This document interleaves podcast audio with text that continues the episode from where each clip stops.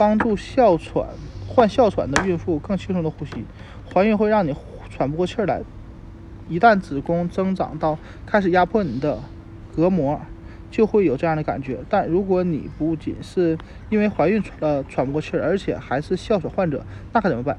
虽然严重的哮喘的确会增加妊娠期并发症的风险，如早产、体重低体重儿和先兆子癫，但研究显示这种危险可以完全消除。事实上，只要在孕期得到专业团队、你的妇科、妇产科医生、内科医生和哮喘主治医师的密切监监督指导，严格控制好哮喘，正常的怀孕和产下健康的宝宝的概率会和其他女性一样。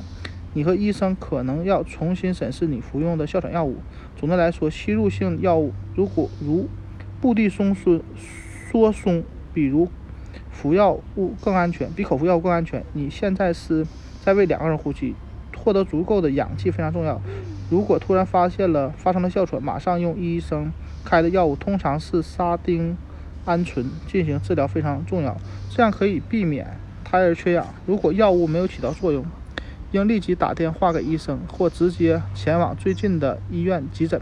哮喘发作会引起早期子宫收缩，发作结束后宫缩会停止，也就这也是及时获得治疗非常重要的原因。在阵痛或分和分娩时，你可啊很可能你的情况和其他孕妇差不多。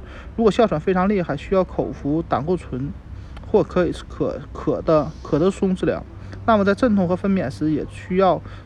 静脉注射类胆固醇以帮助缓解阵痛和分娩时产生的压力。